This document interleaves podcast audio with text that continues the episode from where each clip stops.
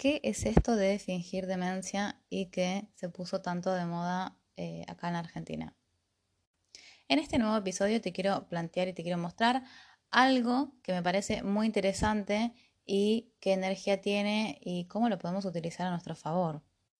Y a mí que me gusta muchísimo buscar la etimología de las palabras, te quiero contar que la palabra demencia viene del latín dementia y significa cualidad de salirse de su mente. ¿Qué es lo que pasa cuando nos salimos de nuestra mente? Es que dejamos de pensar. Y si dejamos de pensar, ¿qué vamos a hacer? Vamos a percibir. Entonces, con esto de fingir demencia, hay muchas personas que lo están usando eh, con respecto a, sobre todo, a las post-elecciones eh, presidenciales acá en Argentina. Hay personas que están contentas y hay personas que no están contentas. Y entonces, las que no están contentas y por ende están preocupadas por los cambios, eh, acá hago un paréntesis y eh, también quiero agregar que generalmente tenemos una domesticación con respecto a los cambios que no, generalmente no se le abre los brazos a, sí, vamos, que vengan los cambios, a ver qué, qué, va a cambiar y qué, cómo nos podemos divertir con los cambios. Tenemos una cultura de mejor que no cambie nada, atamos las cosas con alambre y que quede todo así, que por lo menos funciona. Y eso también tiene que ver con no poder reconocer lo que ya no nos funciona o con lo que no funciona para nosotros en nuestra vida, ¿no? No estaba hablando del país, hablo de mi vida. Vos de la tuya es cuando reconocemos de esto no me funciona más y entonces qué otra cosa puedo elegir. Eh, ¿Por qué digo esto? Porque vengo de antes de ser psicóloga del rubro de sistemas, de haber estudiado ingeniería en sistemas y haber ejercido 20 años eh, en, ese rubro, que cuando se cambia un sistema, lo, lo que hace que fracase o no fracase cualquier proyecto no es la parte técnica de todo el diseño de sistemas, sino el poder incluir a las personas que tienen que usar ese sistema nuevo. ¿Y qué es lo que suele pasar y no se le da siempre la atención que, se requiere. Y es que cuando vos le cambias un sistema a las personas, no quieren, están en resistencias, se quieren, abrazan a lo viejo. Y eso tiene que ver también con nuestras creencias, con las resistencias al cambio y con que el músculo de los cambios parece que no es un músculo que, que las personas estén tan dispuestas a usar.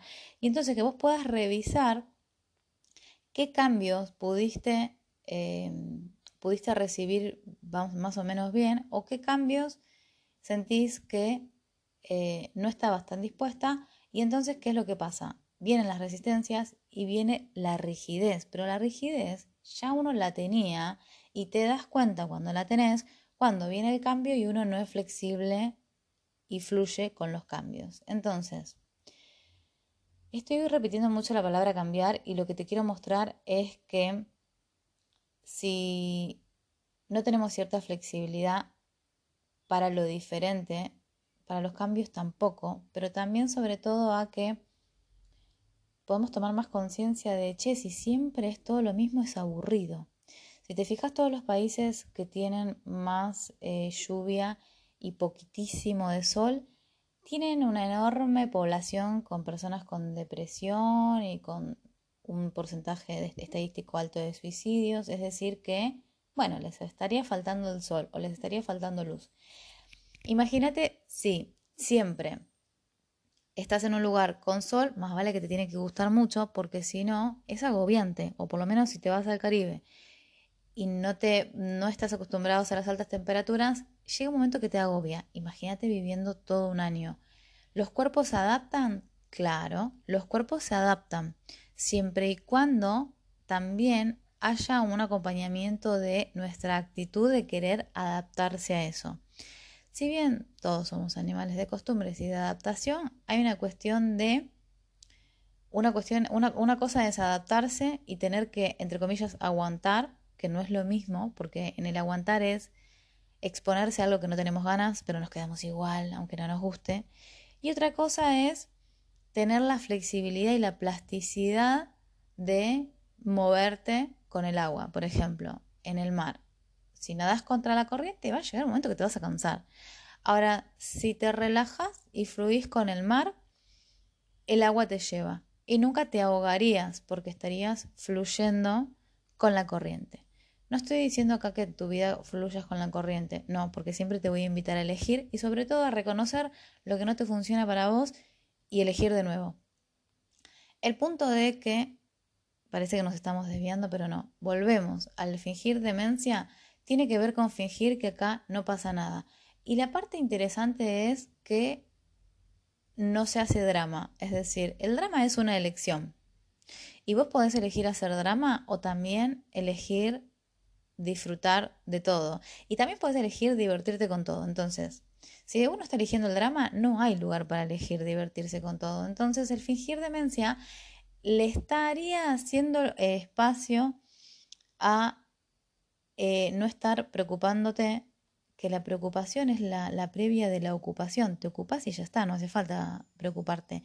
Entonces, esto de fingir demencia le hace espacio a otras posibilidades dejando de elegir el drama. Entonces, si bien hay personas que no les gusta esto del fingir demencia, es porque todavía no están pudiendo ver qué es lo que eligen. Vos podés elegir tener tranquilidad con todo y tomarte las cosas con tranquilidad y calma. Y no hace falta andar haciendo drama.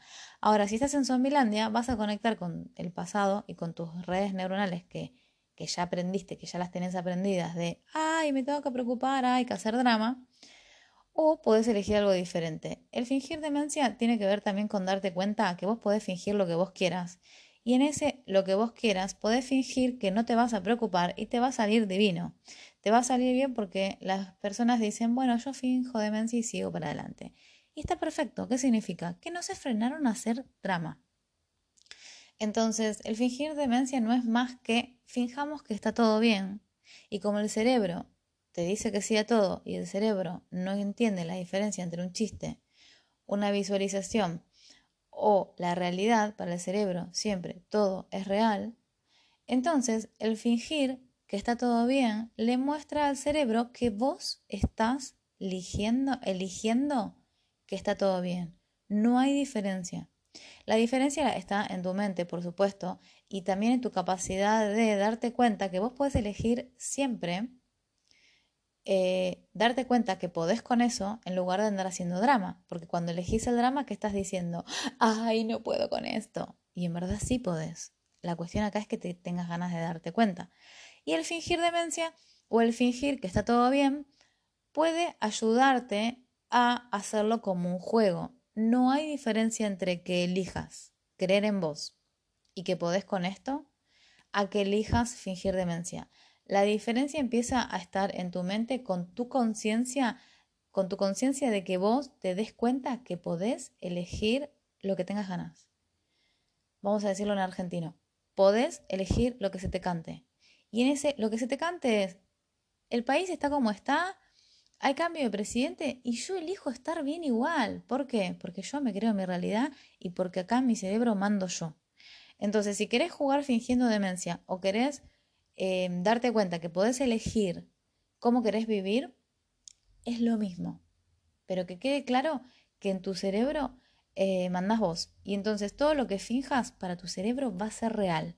Y entonces si ahora te permitieras jugar un poquito más con fingir, ¿qué se te ocurre fingir que podrías fingir ahora que hasta ahora nunca te habías animado y que ahora elegís jugar con eso?